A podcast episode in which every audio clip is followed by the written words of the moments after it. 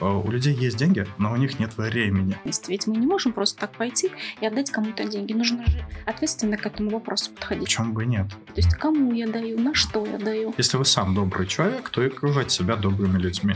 Делиться своими ресурсами – это не только деньги, а это эмоции, это знания, туда и время, да, входит. Вот вы такой жесткий коммерсант, вы хотите всех у себя сцепить. Капиталом для сегодняшней компании является именно знание. А благотворительность – это способ себя узнать. Ты у меня месяц отработаешь и уйдешь. Друзья, коллеги, добрый день. Сегодня мы начинаем впервые, запускаем проект «Круглый стол. Социально ответственный бизнес» фарсайтинг и тренды 2023 года. Элизабет, приветствую вас. Спасибо, что пригласили. Очень приятно. Да, очень рада вас видеть, Владимир. Александр, IT-специалист, технический руководитель компании Россайт. Большое спасибо, что пригласили, Элизабет. Я тоже представлюсь. Я брат Александра, Владимир Кривов, руководитель Ростсайт. Мы делаем, продвигаем сайт и делаем добрый маркетинг случайно или закономерно. Вчера мы как раз говорили о том, что такое социальный маркетинг, и вы упаковали франшизу невероятным способом. Это восхищает, если честно. Знаете, я бы хотела сказать о том, что вот все, о чем вы рассказываете, и то, что вы делаете, и то, что мы будем сегодня делать, мы делаем впервые и запускаем, по большому счету, такой проект, в который хочется вкладывать душу и нести пользу, служить обществу.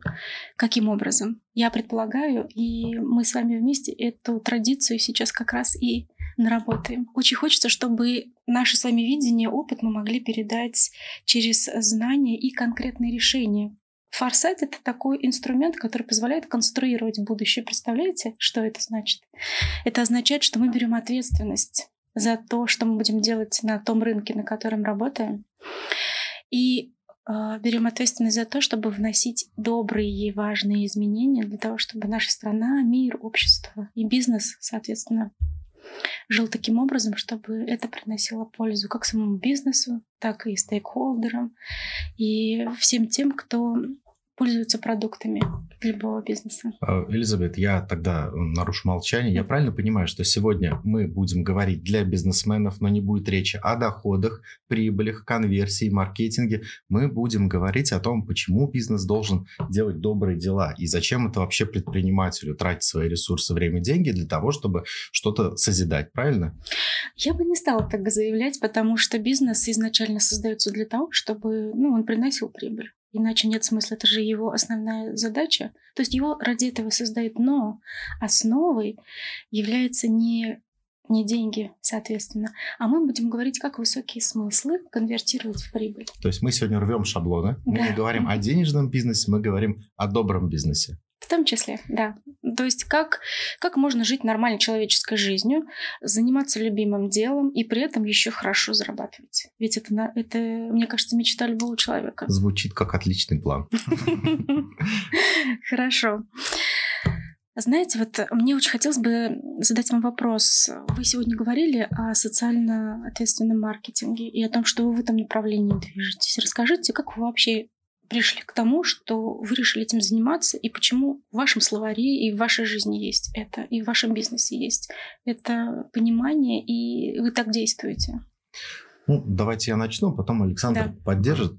У нас мы делаем сайты, делаем их давно, и среди наших клиентов есть крупные корпорации, малый и средний бизнес. И однажды, ну, я пошел в клуб один, клуб, который занимается благотворительностью, угу. и там был проект «Обучают детей там тем или иным профессиям». Угу. Меня возмутило, что очень долго проект движется, очень сложно он как-то реализуется. Я просто пошел в детский дом, набрал детей, привез к нам фирму, и мы начали чему-то обучать. Вот просто, что называется, порыв души. И однажды я встретил встретил этого ребенка, одного из детей, на каком-то мероприятии, он взял меня за ногу и говорит, Владимир Сергеевич, когда снова придете? Мне интересно. Mm-hmm. Вот. И в этот момент у меня пришло понимание того, что мы живем не только ради того, чтобы зарабатывать деньги, есть что-то большее. Это, это не, не обязательно религия, это не обязательно какая-то глубокая философия. Это порыв души. То есть я понял, что у предпринимателей есть а, такая потребность, как отдавать. Вот твоя чаша мудрости добра полна, вот делись ею. Угу. Вот. И с тех пор мы запустили такой социальный проект, как бесплатные сайты для детских домов, э, различных организаций. Я думаю, здесь подробнее расскажет уже Александр. Да, обязательно расскажу, но я бы хотел затронуть тему немного более начало нашего с тобой бизнеса. Дело в том, что, э, ну, подготавливаясь к нашему выступлению, я вспомнил, наш самый первый сайт, он был э, благотворительный. То есть мы вообще не умели делать сайты. Вот mm-hmm. у нас не было навыков, ничего. И Владимир говорит, давай делать вместе бизнес, денег заработаем. Говорю, mm-hmm. давай, а как? И он говорит, давай сделаем сайт для детского дома. Бесплатно я пойду договорюсь, а ты сделай. И вот, в общем, и это была первая история. На самом деле, что это нам дало?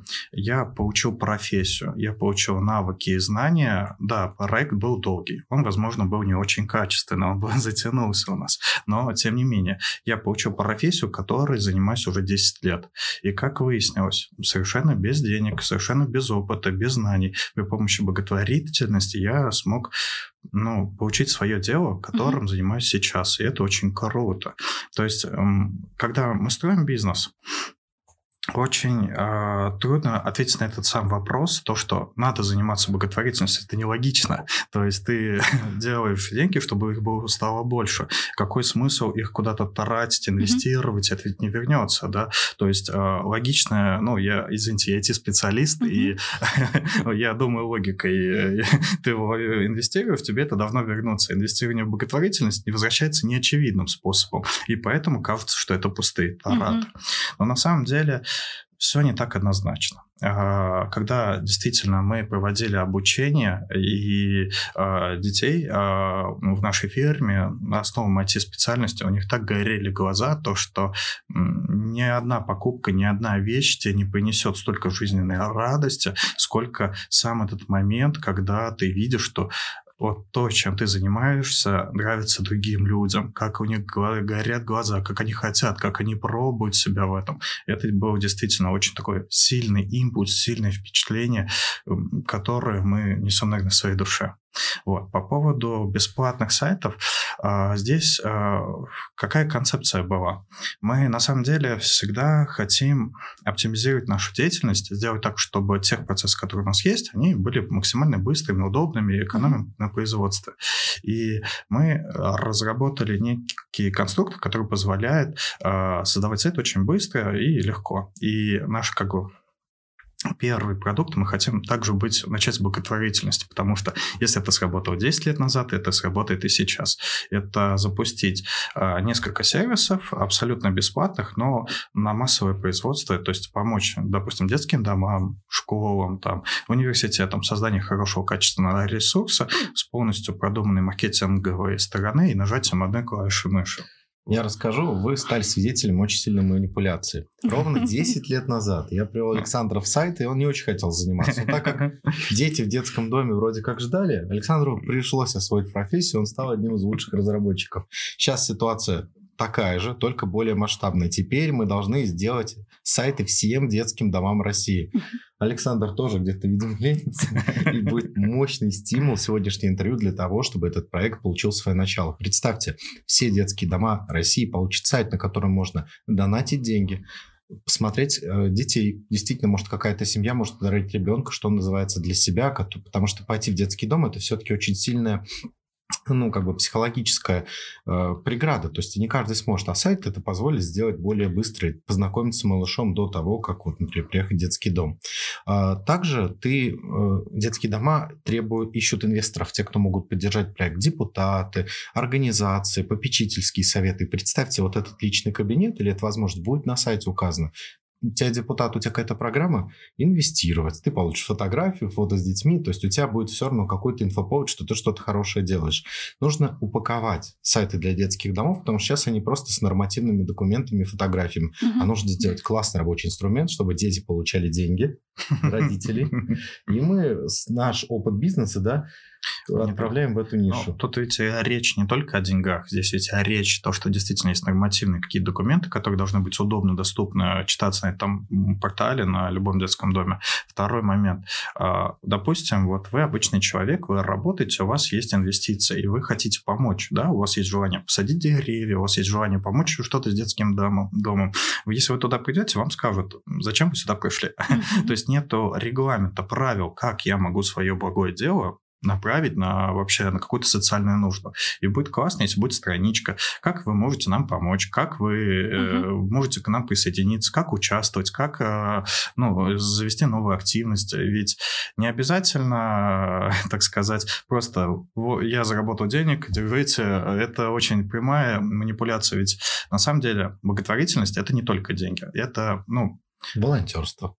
Волонтерство – это, а, возможно, трата своего времени, трата своих мыслей, эмоций и так далее. И все это очень ценно, потому что ну, мы с Владимиром стоим в бизнес-клубе, в котором а, у людей есть деньги, но у них нет времени. Они начинают новые проекты, а вот именно нет человека, который бы отвечал за тот проект, который да. они хотят начать. И почему бы и нет? То есть, ну, в общем, мы хотим создать что-то В общем, мы хотим интегрировать тех, у кого есть деньги, время, возможности и поженить их с такой социальной сферой, как детские дома и благотворительные организации. И этот проект мы, наверное, сделаем уже ближе к лету. Запустим уже на Ориентировочно так, да. А, вот я сейчас слушаю вас, ребята, и понимаю, что вы затрагиваете в этом процессе, который вы сейчас начали, очень много вопросов одновременно. Во-первых, как правильно совершать благотворительность? Ведь мы не можем просто так пойти и отдать кому-то деньги. Нужно же ответственно к этому вопросу подходить. То есть кому я даю, на что я даю. То есть а, здесь такой вопрос решается. А, мы все понимаем о том, что взять и пожертвовать какому-то человеку, которого мы не знаем, и не знаем, на что он потратит, э, да, вот тот ресурс, который вы сейчас, э, как, в который вы вложили когда-то время, ресурсы, знания, финансы и так далее, да, человека, которого вы не знаете, а вы сейчас создаете такую платформу, Э, благодаря еще IT, да, технологиям, которые позволяют это делать сейчас достаточно удобно и в автоматизированном процессе. То есть процессы вы автоматизируете.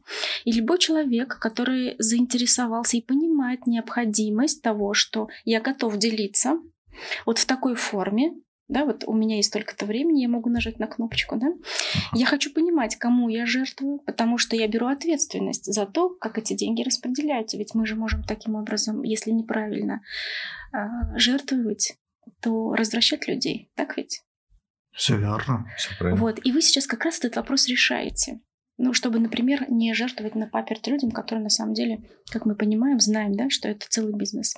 И чтобы исключить это, любой человек может прийти и вложить столько, сколько он готов. Следующий вопрос э, меня очень заинтересовало. Вот вы говорили, Александр, что пришло время, и вы понимаете, что благотворительность или делиться своими ресурсами — это не только деньги, а это эмоции, это знания, ну, все туда и время, да, входит.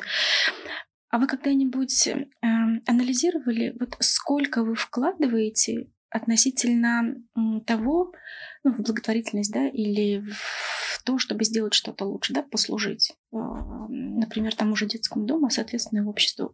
Туда вы вкладываете еще, ведь и профориентация, по большому счету вы э, ребенку показываете, что это может быть тебе интересно, попробуй. На практике попробуй. Создаете атмосферу определенную, где к, ребенку относятся как к взрослому человеку, где он может сам решить, хочет он или не хочет, нравится ему или не нравится. Так вот, возвращаясь к вопросу.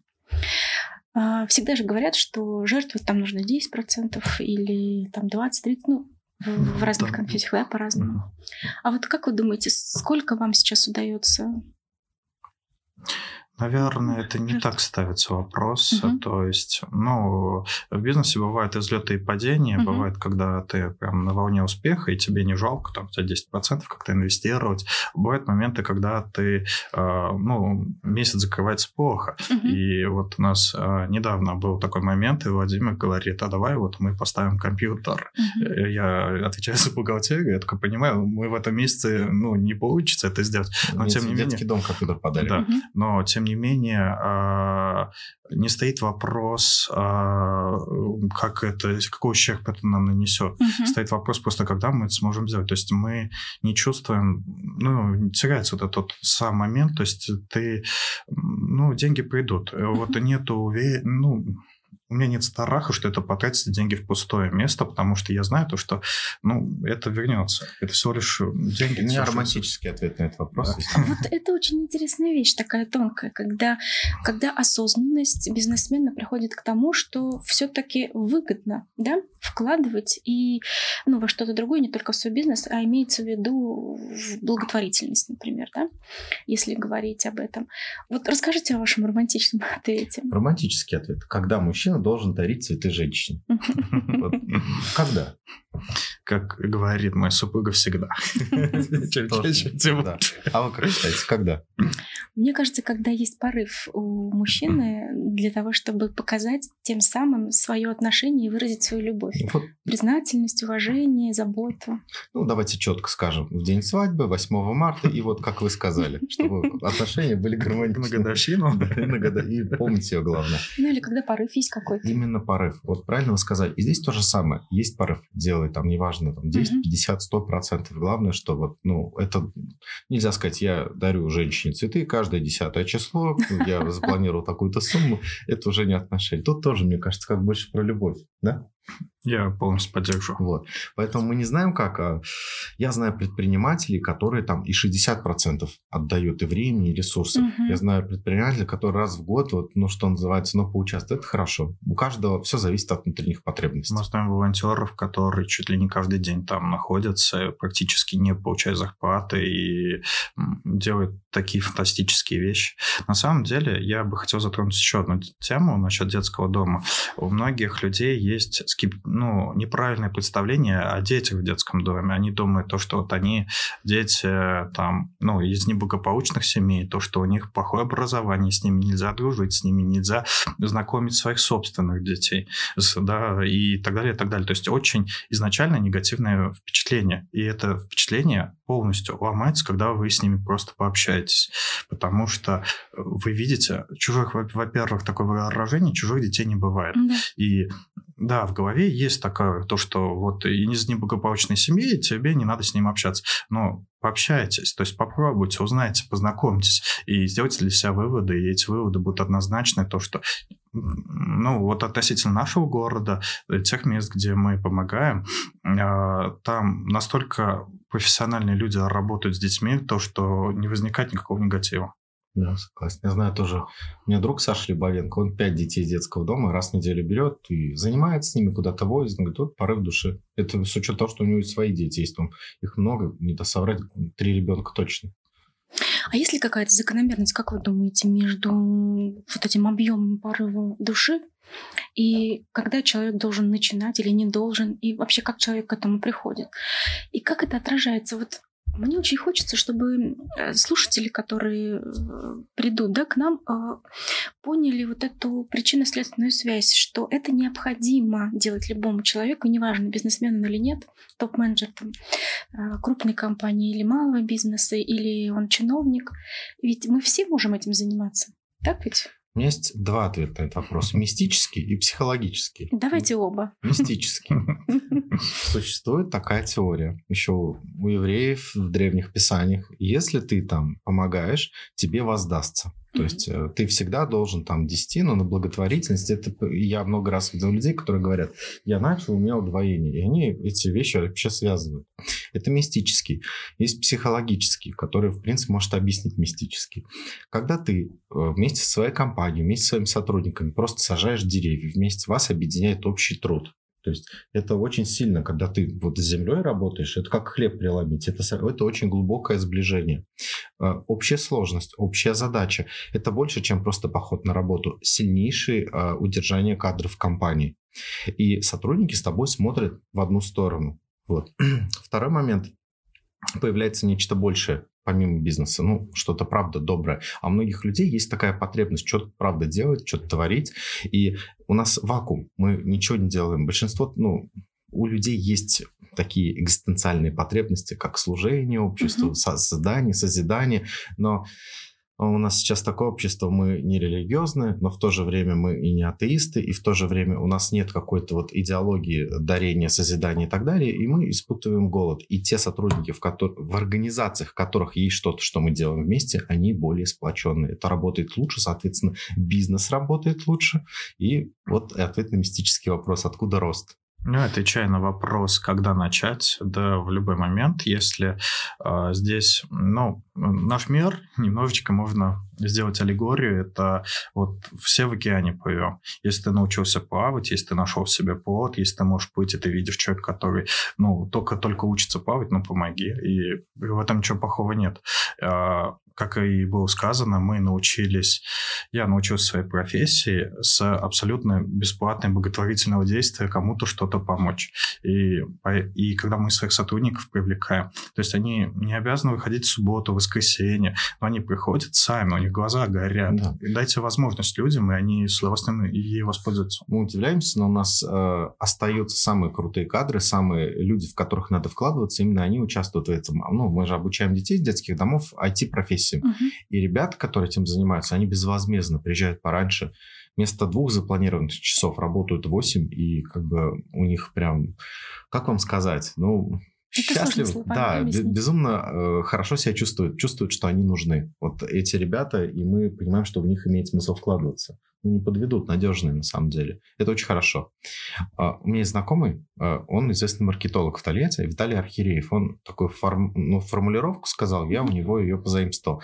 Добрая одежда вашего бизнеса. Угу. Вот и когда ты делаешь добрые дела, ты свой бизнес снова надеваешь в добрую одежду. И это хорошо.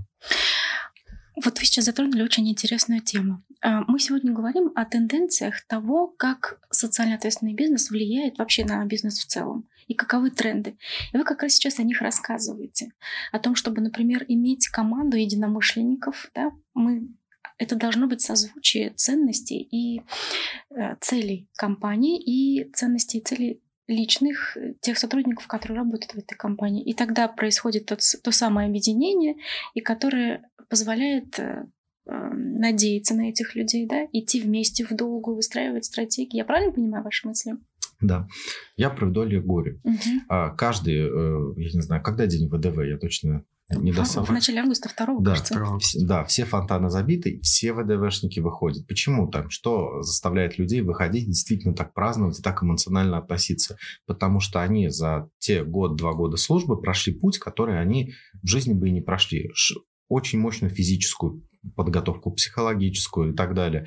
И это время, наверное, самое яркое время в их жизни, потому что они прям помнят и так далее. Ну, это очень важно для человека. И когда твои сотрудники посадили лес, представьте себе, там, я не знаю, накормили много э, бездомных и так далее, там, спасли много кошек на улицах и ушли в другую работу. То время, которое они провели у тебя, это как для ВДВшников, это самое золотое время. Это то, что они вспоминать будут всю свою жизнь, потому что, ну, к сожалению, сами люди еще не готовы что-то делать, менять. Очень тонкая прослойка общества понимает, что может как-то взаимодействовать с окружением и что-то приносить. И здорово, когда руководитель направляет людей. Это золотые руководители, на самом деле. Ну и добавляю слова Владимира, например, такой момент. Сейчас ну, мы работаем с молодым коллективом до 30 лет, до 30 лет, извините. Ну, не буду говорить инфантильные, они, грубо говоря, любят комфорт. Им mm-hmm. здесь чуть-чуть что-то не понравилось, они дают вакансию на HeadHunter и уходят на другое место. У многих в трудовой книжке по месяцу работы в 10 фирмах. То есть ты, наверное, ну, когда ты принимаешь такого человека, думаешь, ты у меня месяц отработаешь и уйдешь. А ты ведь хочешь вкладываться, ты хочешь э, расти с этим человеком, человеком, ну, ну, чтобы он становился специалистом у тебя. И, ну вот. И получается такой момент, то, что нужно придумать некую идеологию, которая бы сцепляла ваш коллектив вместе. Благотворительность — это классная тема. Во-первых, вы что-то доброе сделаете. Во-вторых, вы усилите ваш бизнес общей идеей. И в-третьих, ваш коллектив, ну, не будет кадрового голода у вас. Они будут люди, которые, ну, во-первых, добрый, плохой человек не будет благотворительностью заниматься. Люди, да. да. И второй момент, э, не будьте кучки кадров. А это большая проблема во многих сферах. Ну, не только в нашем IT-направлении, везде, я думаю, есть такая проблема. И вы эту практику наблюдаете на опыте собственной компании, когда ваши сотрудники остаются у вас, потому что вы создаете добрую одежку да, для бизнеса? Ну, мы как бы подобное притягивается к подобному. И кто самые лучшие сотрудники? Те, которые любят свою работу. Пришли сюда не работать, а заниматься любимым делом. Вот. И мы с Александром, в принципе, тоже не работаем. Мы занимаемся, мы занимаемся творчеством, сайтом, маркетинг и так далее. И, соответственно, благотворительность. И люди считывают это, и приходят именно те нужные подзадачи. И мы с ними синергичны. И, а как Саша сказал, благотворительность – это как масло на хлеб. В общем, оно только улучшает. Но это не цель, да, то есть если вот вы такой жесткий коммерсант, вы хотите всех у себя сцепить благотворительностью, так оно не работает. Это ну от души идет. То есть, если вам самому, э, ну, подобное подобное притягивает, если вы сам добрый человек, то и окружать себя добрыми людьми. Если вы, ну, хотите идти в долгий поход, берите людей, которые готовы к нему. Команда, да. И, ну, ищите людей таких, как вы. А благотворительность – это способ себя узнать, иначе говоря, как так. А если говорить о профессиональной деятельности вашей компании, вот как социальный маркетинг э, помогает сейчас э, в нашем мире, когда, например, старый маркетинг да, э, не работает на сегодняшний момент, и ситуация, которая сейчас возникла, когда идет перемена, вообще полностью все меняется в нашем мире, в нашей стране и так далее. Помогает ли как-то вот этот инструмент, я бы так его назвала, для того, чтобы продвигать как-то свой бизнес. Вот вы пришли плавно к самому интересному, к цифрам. Обычно для того, чтобы засветиться на СМИ или в ленте ВКонтакте, в социальных группах, мы платим деньги. Вот. А журналистам для того, чтобы тебе рассказать, нужен инфоповод. Uh-huh.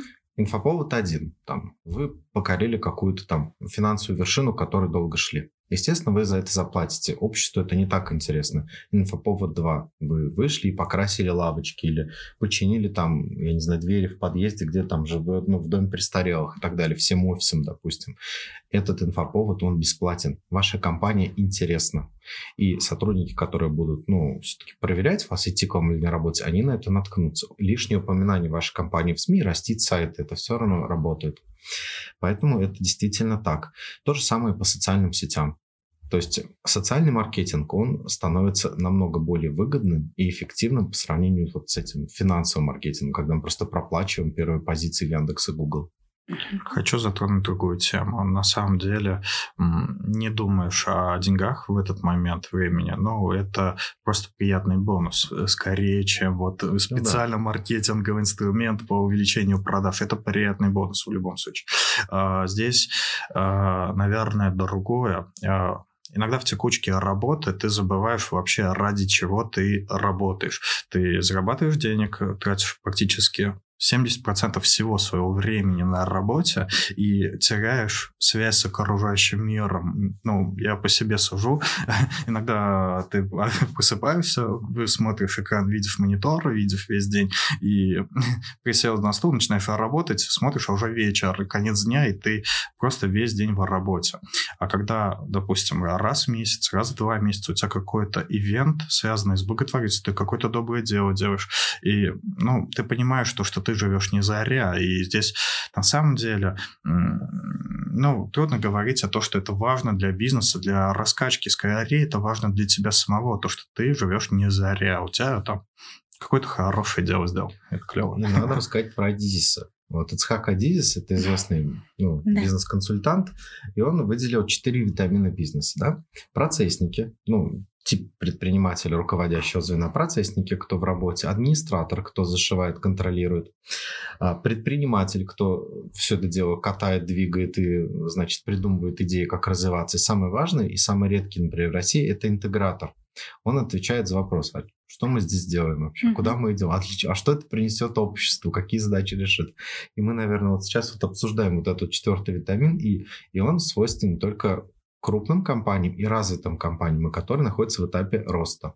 Владимир, вот вы сейчас говорили об интеграторах. Вот как вам кажется, ваш опыт подсказывает, как вы считаете, вот эта часть а, когда должна начинаться в бизнесе? Вот если, например, это стартап или это уже а, состоявшийся бизнес, вот сколько в циферках, да, в объеме вот нужно уделять этому? Ведь это тот самый процесс, который называется смыслами. Так ведь? А, классический бизнес начинается с предпринимателя, который всех толкает, пинает, постепенно переходит в процессы, потом зашивается администратором, и только потом появляется интегратор. Но современные бизнесы показывают, и очень быстро успешные бизнесы, что формула бизнеса проста. Найди проблему и найди к ней решение проблема, причем должна быть такая глобальная, которая касается всего человечества. И если с этой точки подходить, что интеграторы есть изначально, то такие бизнесы просто обречены на успех, потому что они сразу объединяют вокруг себя множество людей. То есть нет такого, что директор один толкает, пинает эту тему 10 лет, пока не присоединятся. Он сразу может аккумулировать э, большое количество э, единомышленников, и это шикарный трамплин для роста. Поэтому интеграции надо, наверное, сразу начинать с нее. Мне кажется, это важно. А если компания уже существует, то мы задумываемся о том, ну, там любой бизнесмен, да, лидер там, или руководитель компании, или владелец задумывается о том, что ну, мне чего-то не хватает, я хочу э, развиваться и не понимаю как. Потому что все то, что считалось классикой, сейчас уже не работает. Да? Мы сейчас это хорошо проследили на опыте, да, который вы рассказываете, и те тенденции, которые сейчас существуют. Вот если э, существует компания, и вот этот интегратор, его где брать? Что с этим делать? Как вот эти смыслы вообще Хороший проявлять вопрос. в бизнесе? Давай я начну, а ты подхватишь. А, мы на своей шкуре почувствовали нехватку интегратора, когда у нас увольнялись сотрудники чуть ли не через 2-3 месяца. То есть э, хорошая зарплата, хорошие условия работы, нету э, сильного стресса на работе, но люди не держатся три месяца и уходят. И а, в моей сфере это очень критично, потому что за три месяца специалист только научился работать. Он научился и ушел в другую ферму работать. И мы начали понимать то, что не хватает чего-то, ну, есть такое выражение «золотые наручники». То, почему ходят на работу, и даже не из-за денег, а по какой-то другой причине. Мы пробовали себя в разных экспериментах, а, пытались быть более открытыми, менее открытыми. Но, тем не менее, идеология появилась, наверное, в нас самих, когда долго прорабатывая этот момент, мы нашли правильный подход к людям, когда мы э, правильно интерпретируем все события, которые проходят мимо нас. То есть, если вопрос звучит так, когда нужен интегратор, когда у вас вроде все нормально, бизнес стабильный, но у вас почему-то текучка кадров, вот вы склеиваете, склеиваете вазу, она разрушается. Mm-hmm. Вот именно в тот момент вам нужен интегратор, человек, который э, так сказать, как мама для э, вашего коллектива. Тут э, бывает такой момент, то, что мы попытались нанять э, стороннего человека, HR, их называют людей, которые как бы психологи в компании, не со всеми общаются, коммуницируют. Но у нас был негативный опыт, потому что ну, во-первых, HR сам тоже через три месяца увольняется, потому что он всех посов и думает, да, плохая работа, уходит. Идеология всегда идет от руководителя, от лидера. А уже под него ну, за лидером, который вот знает, куда идет, который правильно поясняет, что он хочет и так далее ты за ним и следуешь. Я думаю, именно от этого и растет витамин И. Тут очень тонкий момент. Есть же разные поколения X, Y, Z, да? Согласна. Вот. И тут больше речь о Z-поколении. Это молодые ребята, по-моему, там 90-е, 2000-е, да, вот где-то так. И критерии для них – свобода, комфорт, смена обстановки. Этих людей очень чрезвычайно сложно вместе объединять. Они очень творческие, талантливые, но постоянно ищут новые места. И Сбербанк в Москве, чтобы просто объединить вот этих, платит огромные зарплаты, чтобы всех айтишников иметь в одном месте и обеспечить максимально возможный жизненный цикл этого сотрудника в компании. Я бы так не говорил, если бы не Google. Вот вы знаете, сколько работает программист в среднем в компании Google, самым высокооплачиваемой престижной работе в мире? Как вы считаете, какой срок? Я могу лишь только предположить. Вот. Ну, у меня же моя призма. Да. Ну, ну, может быть, полгода. Ну, на самом деле где-то так, год, максимум полтора. Угу. Хотя это, знаете, вершина, туда все стремятся. И почему э, люди, когда туда доходят, все равно меняют место работы? Это связано вот с текущим поколением. То есть ну, люди меняются. И Александр правильно сказал, интегратор – это тот объединяющий элемент, то, что им нужно. Если вы хотите удержать таких сотрудников, бесполезно растить зарплату. Нужно создать единую цель, идеологию, куда идти. Если учитывать, что к 30 году 70% покупателей это будут э, поколение Z, то, соответственно, а, вот то, о чем вы, Александр, говорили, mm-hmm. да, им не столь важны бренды на сегодняшний день. Они не будут выбирать компанию, которая является брендовой. Хотя если она создает э, продукт, который добрый, да, который благотворительный или который служит как-то обществу, они скорее выберут эту компанию и купят этот продукт, невзирая на то, какая стоимость у этого продукта. И им важны эти вещи. То есть я когда изучала поколение Z, я влюбилась в них, если честно, потому что, мне кажется, они пришли вовремя, в тот момент, когда необходимы люди именно с таким видением, а у них это уже все заложено, когда они хотят, чтобы работа была любимой, им даже не нужно переезжать в большие города, чтобы там жить. То есть они могут жить в том месте, где они живут. Им не важно добиваться, например, высоких статусов, да, они могут работать ручками и вкладываться, это становиться мастерами там своего дела. Представьте, какое интересное поколение к нам пришло. И когда мы говорим об идеологии, о высоких смыслах, э, то вы сейчас сказали, что это идет от лидера, и никто другой не сможет это привнести. Соответственно, если этого нет в компании на сегодняшний момент, то лидеру придется переориентироваться, то есть приобретать те самые софт-скиллы, Давайте дополню. У меня есть э, цитата, которую я часто всем говорю руководителям, друзьям.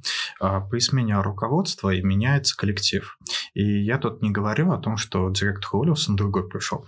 И иногда во время роста тебя ну, по этой специальности ты меняешься в голове. То есть ты понимаешь, вот у меня был человек и он хорошо работал, но ты изменил систему, другой подход привел, и этот человек уже не подходит, и ты ему задаешь вопрос, мы будем меняться вместе, либо ты нас покидаешь. Угу. И очень часто покидает, если быть честным. Но, тем не менее, а, мы живем в такое время, когда а, новые события приходят слишком часто. Мы должны адаптироваться под рынок слишком часто. То есть э, как мы делали сайты лет 10 назад, 5 лет назад, и сейчас это абсолютно разные технологии. То есть везде критерии, скорость, удобство, простота. И, и э, каждый день нам нужно делать сайты быстрее, лучше, больше, насыщеннее, красивее и удобнее еще, чтобы они дешевле стоили. Мы живем во время очень жесткой конкуренции. Затрагивая поколение Z, оно достаточно своеобразно. То есть, ну, когда у вас меняется бизнес чуть ли не там раз в год полностью, все, новые технологии, новые стейки пришли, вам а, приходится новому коллективу давать новые требования, повышать уровень качества, то есть поднимать уровень стресса. И, к сожалению, ну, либо это просто навыки руководителя, которые ты должен максимально удерживать персонал. А поколение Z, оно отваливается, грубо говоря. То есть приходят новые люди под новые задачи. Но здесь мы, наверное, затрагиваем тот момент, то, что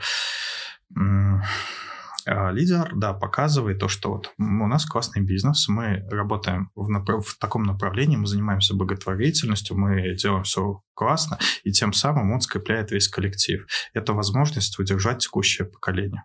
Ну, как так. И добавляя еще, я хочу обратить внимание на банки. Сбербанк, Альфа-банк, а, Промсвязьбанк, по-моему, они э, меняют свои офисы. Больше нету стандартных стоек, куда мы приходим. Вначале они сделали стульчики, а сейчас mm-hmm. это э, форма кафешек. То есть mm-hmm. ты заходишь в банк, как будто в кафе посидеть.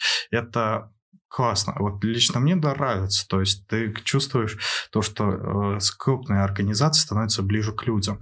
Это прикольно. Это вот как раз тот момент трансформации. И в будущем, да, все будет меняться. Мы предприниматели вот тут задали вопрос. Что нам меняться или уходить с рынка? А когда мы не менялись? В 80-х бизнесмены торговались под полы. В 90-х бизнесмены ехали с пистолетом за спиной, потому что неизвестно что, в красном пиджаке. В 2000-х в нефтяные мы нанимали отделы продаж бесконечные, деньги шли. В 10-х это век CRM. А сейчас у нас век комфортных офисов, HR, психологов, которые общаются с персоналом. То есть мы постоянно в изменении. И мимикрировать, меняться – это вообще удел предпринимателя, мне кажется. Вы сейчас очень хорошо парадигму показали о том, как человеческое общество поменялось ну, на примере бизнеса. То есть мы от материального к духовному пришли. Вот вы, Александр, говорили о том, чтобы коллектив держать, э, ну, удерживать, да, чтобы uh-huh. он находился в том, ну, в том, в том образе, в котором он изначально, да, ну, по подфункции, под задачам. А, очень много приходится вкладывать э, руководителю. И вот этот высокий ритм, о котором вы говорите, да, что перемены так быстро происходят, что ритм меняется. И для того, чтобы совершать эти перемены, человека, который работает э, на определенном функционале, ему приходится уметь очень много, и не только то, что касается его профессии. Конкретно, например, он пришел идти специалистом вот в такой-то какой-то конкретной сфере, uh-huh. да, а ему приходится изучать, например, и как с людьми взаимодействовать, да, какие новые изменения, новые профессии, и все это нужно делать одному человеку. Я, я что хочу сказать, что на сегодняшний момент э, успешными будут те компании, которые умеют быстро приобретать знания. Все верно. И, во всяком случае, удерживать старые. И удерживать старые, да.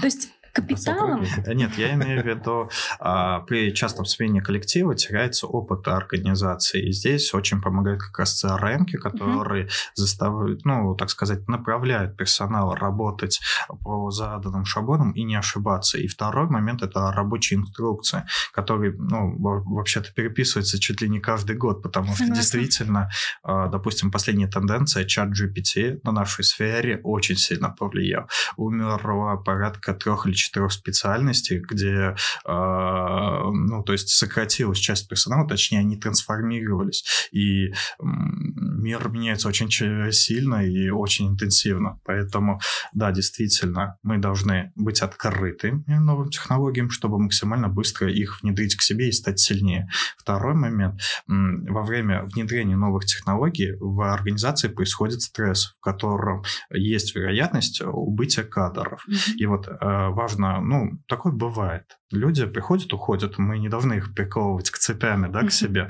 но знания должны остаться в организации. Поэтому мы открыты, и мы должны еще и запаковываться максимально, делать какой-то финальный продукт. Вот.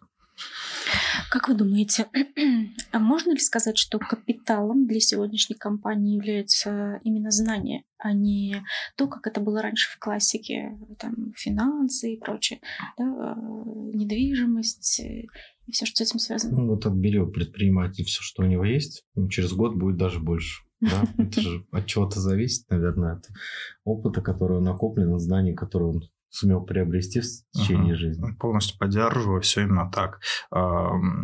Личный опыт, личные знания – это и есть самое ценное, что есть в любом бизнесе. То есть туда нужно вкладываться? Конечно. В том числе и э, вкладываться в приобретение этих знаний и сохранение. Конечно. И цифровизация как раз очень серьезно помогает эти знания сохранять в том виде, в котором они были наработаны, для того, чтобы передавать быстро, причем тому поколению, да, или новым кадрам, которые приходят. Абсолютно верно. Не поспоришь. Истина. Да, да, да. Вы знаете, мне хотелось бы подытожить сегодняшний день. Мы поговорили очень о многих аспектах и, и жизни, и бизнеса, и того, что происходит в мире, как это влияет на бизнес. Вот скажите, пожалуйста, каждый из вас, с чем вы уходите сегодня? Вот что было важно для вас в осознании, когда мы с вами беседовали? Ведь мы, беседуя, объединяем наши наши, наши знания, наш опыт, обогащая друг друга. Что было самым главным для вас? Ну, и давайте я начну. Да.